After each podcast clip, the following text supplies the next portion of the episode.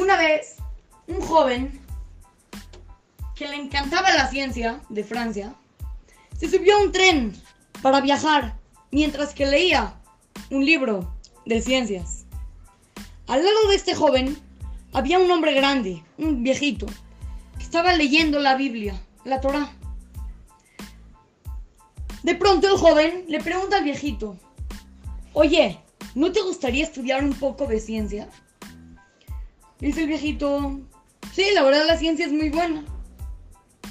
Entonces le vuelve a decir el joven, y señor, ¿usted todavía cree en ese libro lleno de fábulas y cuentos?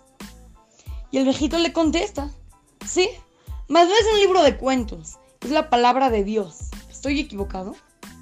Pero claro que está equivocado, le dice el joven.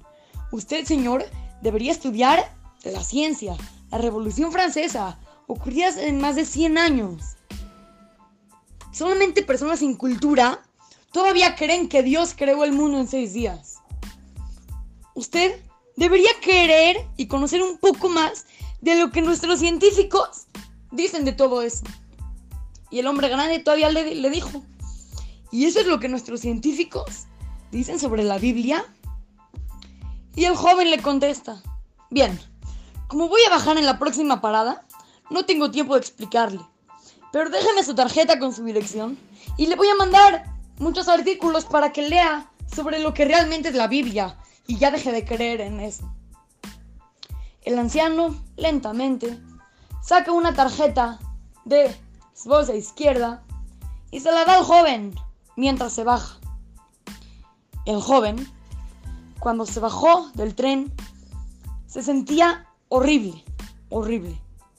En la tarjeta decía, Profesor Dr. Luis Pasteur, Director General del Instituto de Investigación Científicas, Universidad Nacional de Francia. Niños, tal vez ustedes no sepan quién es el doctor Luis Pasteur. Pregúntenle a sus papás y cuéntenle la historia para que ellos también sepan que la Torah es verdad. E incluso los científicos rectifican que la Torah es 100% verídica y no es una historia llena de fábulas y cuentos. Hoy es Pesach y en Pesach nosotros celebramos la libertad. Así que nosotros tal vez no podamos hacerlo en los quinices, en las sinagogas, pero cada quien lo puede hacer en su casa.